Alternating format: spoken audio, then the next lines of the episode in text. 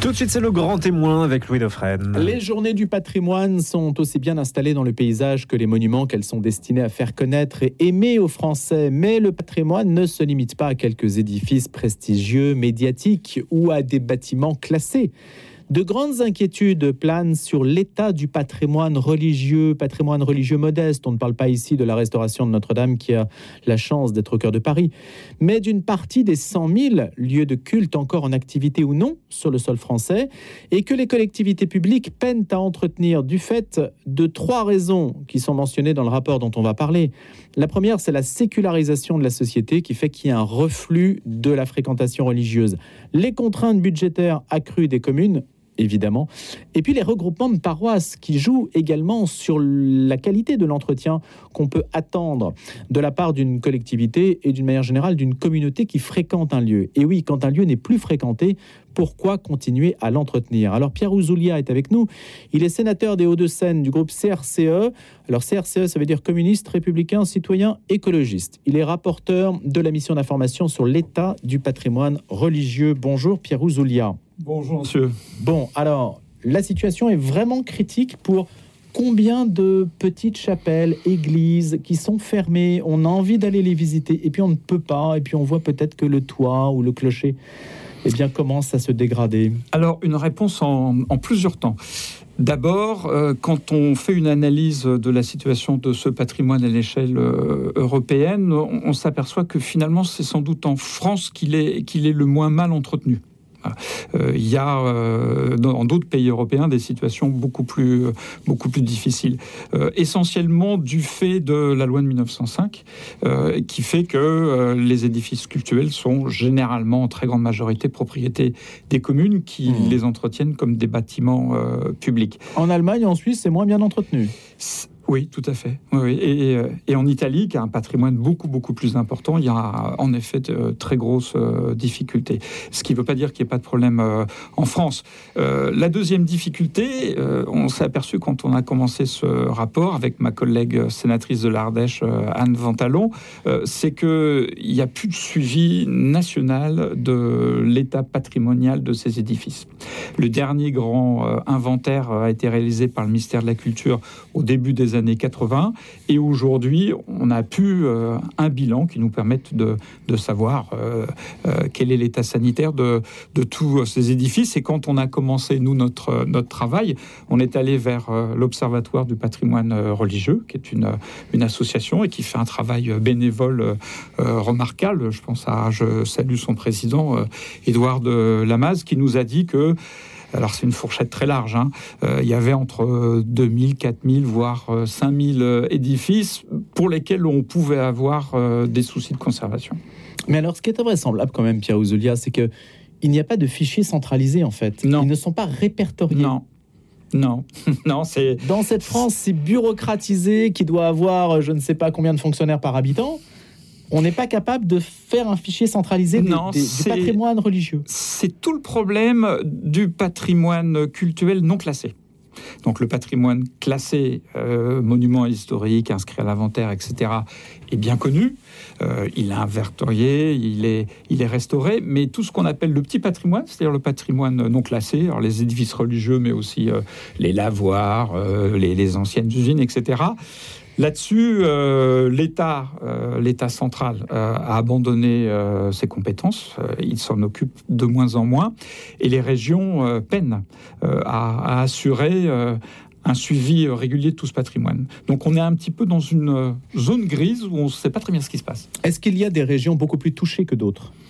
Mais euh, là où le patrimoine religieux est, le, est le, plus euh, important et où en plus euh, ma collègue Anne Ventalon est, sénatrice de l'Ardèche, moi je suis sénateur de Haute-Seine, mais je suis originaire de, de la Corrèze, donc dans le massif central où il y a bien évidemment à la fois une baisse de, de population et comme vous l'avez dit, des changements dans la pratique religieuse, là il y a de grosses difficultés pour Mais il y a quand même des merveilles Pierre Ouzoulia, dans le Massif central. songeons simplement au au roman Auvergnat, Saint-Nectaire, Orcival, Saint-Ostremoine, à c'est quand même merveilleux. Bien sûr, et, au roman du Limousin. Exactement, on pourrait faire largement, on fera une émission si vous le voulez sur le Limousin avec vous, sur le patrimoine.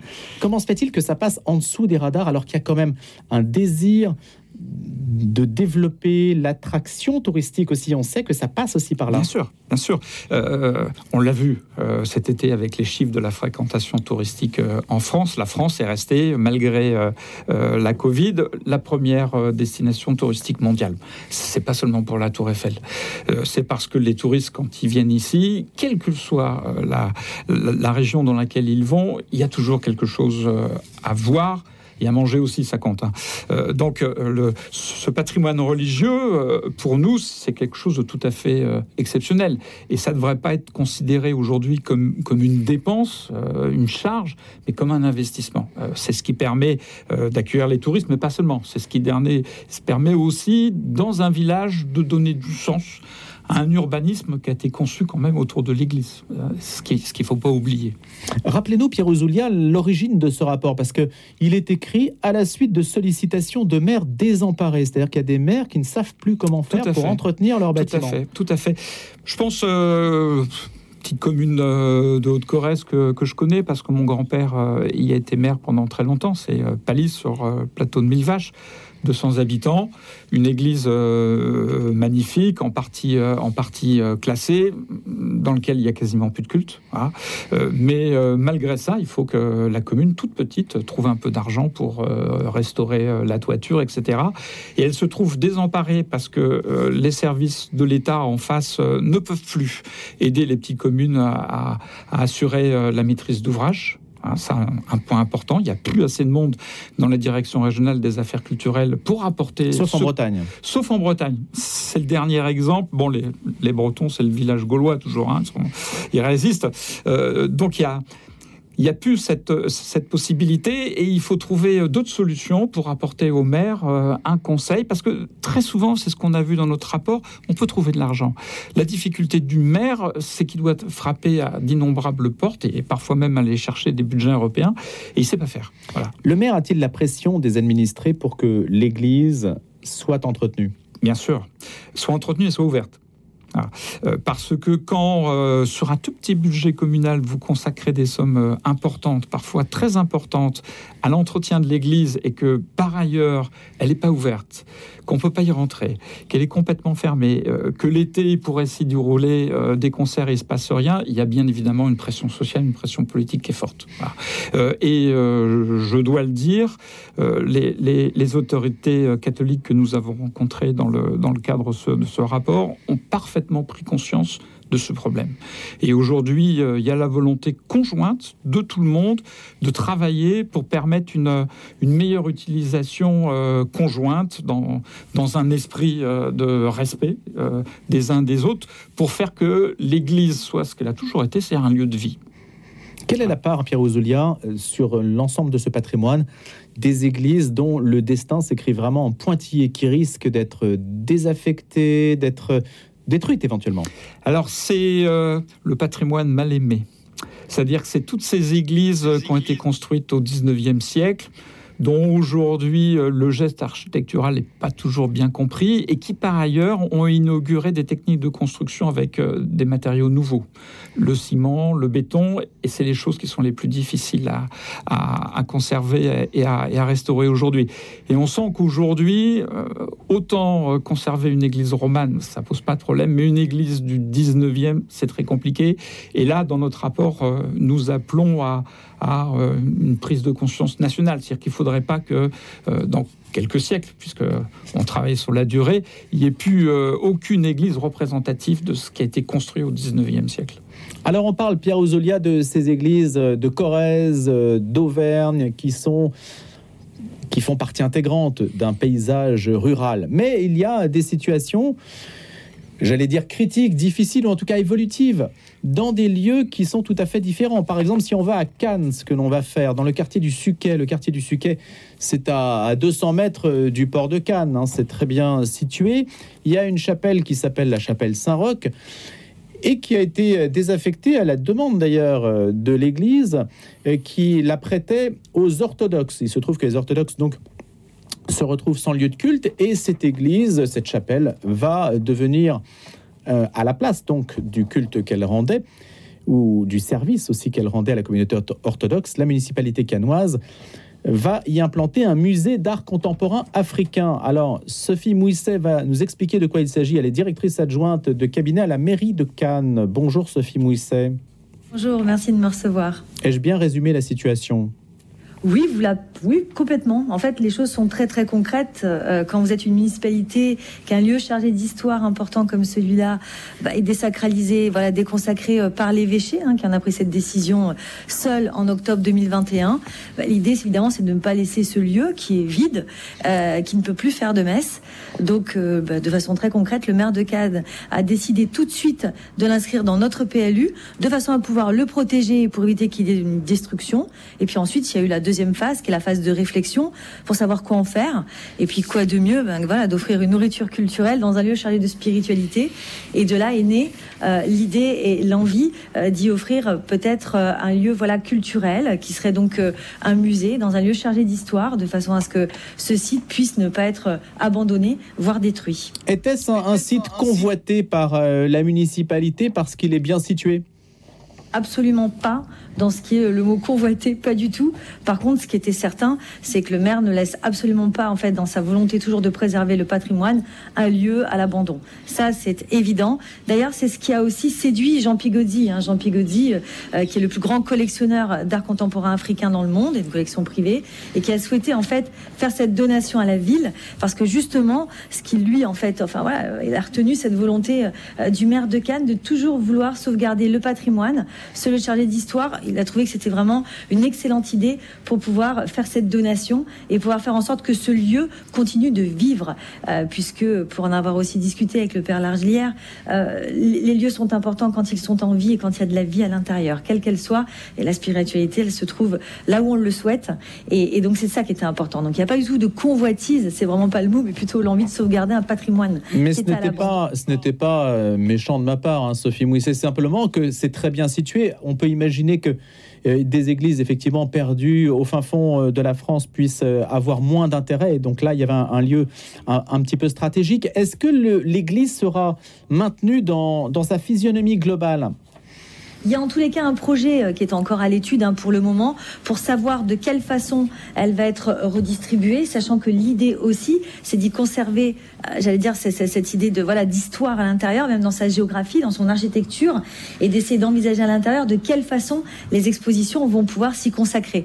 Euh, donc là, c'est véritablement, et sans mauvais jeu de mots, l'envie d'abord d'être à l'intérieur de ce musée ce que va devenir un musée. Il n'y a pas encore de projet complètement défini. Là, pour le moment, le plus important, c'était ça. C'était surtout vraiment de protéger, de sauvegarder pour ne pas que ce lieu soit détruit, puisque ce lieu ne pouvait plus aujourd'hui être entretenu matériellement comme lieu de culte, puisqu'il n'était plus utilisé. Donc là, pour l'instant, c'était ça la première chose. C'était protéger, mmh. sauvegarder. La paroisse orthodoxe russe euh, y célébrait euh, la, la, messe, mais elle, elle se retrouve à quel endroit aujourd'hui? Est-ce qu'elle euh, s'est retournée vers vous pour savoir ce qu'elle allait devenir? Non, en fait, c'est quelque chose qui s'est vu directement entre les deux paroisses, puisque c'est eux qui avaient en fait tout simplement, on va dire, négocié, en tous les cas, l'idée de pouvoir être accueillis. Et on a laissé en fait, euh, dans une belle séparation des pouvoirs, on a laissé en tous les cas différentes églises se débrouiller entre elles. Savez-vous s'il y a d'autres bâtiments religieux qui sont dans le cas de la chapelle Saint-Roch sur la côte d'Azur? Alors sur la Côte d'Azur, je n'ai pas cette information, mais en tous les cas pour ce qui est de ma propre paroisse, sans nouveau jeu de mots, en tous les cas à Cannes, il n'y en a pas d'autres. Et voilà. Merci beaucoup d'avoir été avec nous ce matin. Sophie Mouisset, directrice adjointe de cabinet à la mairie de Cannes et donc la chapelle Saint-Roch dans le quartier du Suquet. En quoi est-ce un exemple emblématique, Pierre Ouzoulière, ah, vous, très qui avez, vous qui avez mené ce rapport, cette mission d'information sur l'état du patrimoine religieux? Oui, c'est un, exemple très intéressant parce que d'abord, ça permet de, faire comprendre à vos auditeurs que de façon très, très, très majoritaire, les édifices cultuels catholiques, on, parlera après euh, des synagogues et des temples protestants, il y a aussi des problématiques. Donc, euh, ces édifices sont propriété des communes. Euh, il y a un affectataire, euh, qui est très souvent l'Église catholique, et quand l'affectataire décide de, de rompre l'affectation, de ne plus utiliser pour le culte le bâtiment. Ce qui est le cas hein, de son propre chef. Voilà, tout à fait. Ce qui est, ce qui est clair, hein, on, est, on est parfaitement dans, dans ce qui est prévu par la loi de, de, de 1905. la mairie a plusieurs solutions puisqu'elle récupère l'édifice. Là, c'est quelque chose de tout à fait exceptionnel. Les, et votre interlocutrice euh, l'a dit de façon euh, extrêmement, extrêmement fine. Euh, on maintient la spiritualité du lieu en, invitant dans ce, dans ce bâtiment des, des œuvres d'art. Je pense que c'est la meilleure utilisation qu'on puisse faire des, des, édifices culturels. Je dois dire, Pierre Julia, je vous interromps deux secondes pour dire que il me semble, il me semble que c'est à Compiègne, mais je peux me tromper. Et, et s'il y a des personnes qui nous écoutent qui habitent Compiègne, qu'elles me le disent. Il me semble qu'à Compiègne, une église a été réaffectée en club de tir. Ça, c'est possible. Une municipalité peut faire ce qu'elle veut de l'édifice religieux qu'elle récupère. Oui, oui, oui, euh, tout est possible. Tout est possible. Quitte à le donner à une autre communauté religieuse aussi. Euh, ça, je... oui, bien sûr. Euh, Donc une église peut devenir une mosquée, une synagogue, il y a pas beaucoup un temple bouddhiste. Il n'y a pas beaucoup d'exemples. Sur le papier en soi. non, ah, pourquoi il n'y a, pas beaucoup d'exemples euh, de, des conversions euh, vers, vers d'autres cultes? Parce que euh, ce qui fait que l'Église est désaffectée, c'est que très souvent, elle est placée dans un lieu où il n'y a plus personne. donc, s'il n'y a plus de fidèles catholiques, il n'y a pas plus de fidèles musulmans ou protestants pour reprendre les lieux. le problème, c'est avoir une utilisation séculière, entre guillemets, d'un lieu qui était conçu pour le culte. Voilà. un club de tir, j'ai du mal. Quand même. dis, moi, j'ai du mal. Bah, moi aussi, mais musée, ça me va. Un club de tir, j'ai du mal. Alors, euh, il y a des exemples comme ça, très nombreux à l'étranger. Belgique, Pays-Bas, où euh, il y a des bars, des restaurants. En France, très En Angleterre aussi, où c'est privatisé. On peut, Par exemple, habiter dans une église. Par exemple, alors, euh, au Québec, etc. En France, mm. très peu très très peu. Euh, il y a une forme de, de, respect par rapport à la destination première de l'édifice qui fait que généralement on essaye de, de maintenir euh, l'esprit du lieu, comme je dirais. Mais est-ce que votre rapport qui alerte sur une situation euh, ne signifie pas qu'on se trouve aujourd'hui sur un effet de plateau et que ça peut basculer très, très vite bien sûr. vers une situation à l'anglo-saxonne? Bien sûr, bien sûr. Et c'est pour ça qu'on a fait ce rapport, parce qu'il y a une vraie, une vraie problématique au début des années 80, il y avait eu aussi un, travail fait sur le sujet euh, qui était arrivé quasiment au même constat, au même bilan. Euh, mais qui n'avait rien proposé, en disant euh, peut-être que la baisse de la fréquentation religieuse est provisoire, elle va remonter, on peut compter là-dessus. Bon, on, s'aperçoit que 20 ou 30 ans après, c'est fini. la pratique religieuse a changé, elle passe moins par, par l'Église, donc il faut réfléchir à la dévolution et à l'utilisation de ces monuments. Quelle est la solution ou une partie de la solution pour ce patrimoine, répétons-le, religieux qui n'est pas classé, qui passe sous les radars, il n'y a pas d'inventaire global, il n'y a pas de suivi, l'État a abdiqué sur ce terrain-là ses pouvoirs aux communes. Est-ce qu'il y a aujourd'hui une, mesure phare emblématique, Pierre Ozolia Oui, je pourrais, euh, phare emblématique, je sais pas, je pourrais la résumer en un mot. Euh, il faut resocialiser ces édifices cultuels. Mais ça ne se décrète pas, ça. Non, et c'est justement tout le problème. c'est que c'est un, très gros travail euh, à faire entre la mairie, le culte affectataire, les paroissiens, les habitants du village, pour que l'Église puisse redevenir ce qu'elle a toujours été, un bien commun dans lequel il puisse encore avoir du culte, mais plein d'autres activités. Donc le sénateur communiste va chercher le curé par la manche pour le faire revenir dans son église, c'est ça en fait ah, Vous savez, c'est une longue tradition dans mon parti, la main tendue aux catholiques. Et, qu'est-ce qu'elle vous dit, l'église, si vous avez de bons rapports avec elle? Elle, pense, euh, elle pense euh, rigoureusement comme nous. Euh, elle a parfaitement conscience de sa responsabilité essentielle par rapport à, ce patrimoine et elle est tout à fait d'accord pour travailler à ce qu'on appelait une resocialisation. Très concrètement, la, conférence des, évêques de France nous a dit qu'elle allait envoyer dans, dans tous les diocèses des conventions types pour permettre de coucher sur le papier quel type de relation on pourrait envisager entre le maire et l'affectataire pour permettre justement une, euh, une utilisation conjointe de ces édifices? En règle générale, Pierre Ouzoulia, les relations sont bonnes entre le maire Et l'Église aujourd'hui, il n'y a pas vraiment de. Même si vous le dites au début de votre rapport, vous dites que ça dépend quand même beaucoup de Oui. d'un d'un imaginaire ou, Oui. ou- ou de relations euh, Il y a présupposées. quelques crispations. Quelques crispations. Il y a quelques crispations qui sont qui sont pas d'ailleurs toujours euh, du fait euh, du clergé affectataire, mais parfois du des paroissiens qui ont tendance à considérer que l'Église est leur bien propre. Et qu'ils peuvent en faire ce qu'ils veulent, indépendamment de l'autorité qui pourrait la, la gérer. Exactement. Y compris interdire toute forme d'activité qui ne correspond pas à ce qu'ils imaginent être le culte. Donc il peut y avoir un retour des paroissiens si le clergé n'est pas suffisamment nombreux ou n'arrive pas à, à indiquer une ligne. Oui. Il y a un cas, euh, j'aurais voulu aussi euh, euh, traiter le sujet ce matin, c'est dans le Calvados, à Villers-sur-Mer. Euh, vous ne le savez peut-être pas, c'est que les clochers qui sont des points hauts, alors c'est le cas à Villers-sur-Mer entre le Mont Canisy et les Vaches Noires. Villers-sur-Mer est une, une cité balnéaire plutôt bourgeoise et qui a donc une église qui est le seul point haut qui permet de, de pouvoir mettre des antennes 4G. Il se trouve qu'en ce moment, il y, a, un ignoble pansement sur le clocher de Villers-sur-Mer, mais c'est provisoire, nous dit-on.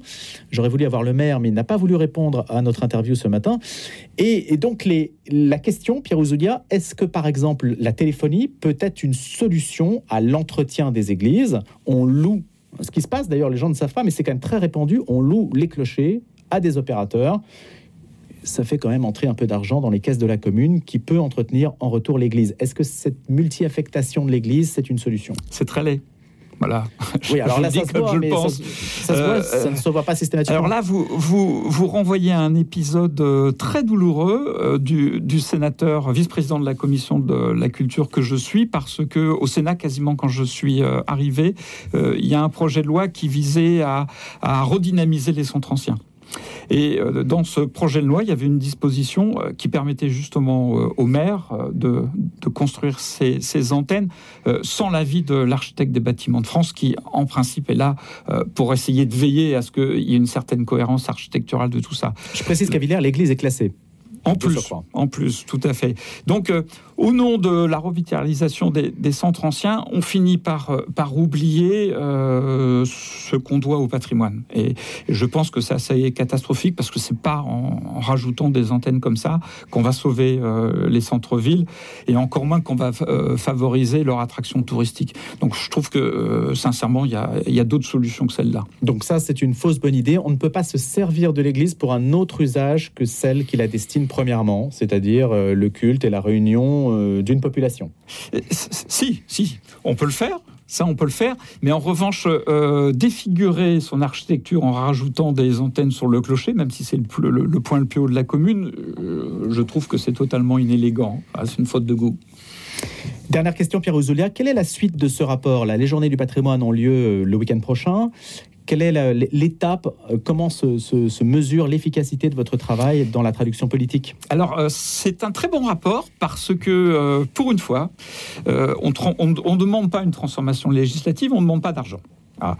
Et on dit aux communes, finalement, vous avez en main tous les outils pour essayer de régler ce, problème. On donne quelques pistes, je ne vais pas les, développer. Donc, comme fait toujours le Sénat, on va suivre euh, euh, et voir comment euh, nos recommandations peuvent être mises en œuvre. Et s'il faut remettre le, le- le- le travail sur l'établi, on le fera, puis on regardera dans un an ou en deux ans, on refera un bilan. Mais c'est laissé à la discrétion des communes, des maires. Oui, on on leur a dit euh, prenez conscience que vous avez euh, tous les outils en main pour, pour trouver des solutions et n'attendez plus rien de l'État dans ce domaine. Et ça, je crois que tout le monde a compris.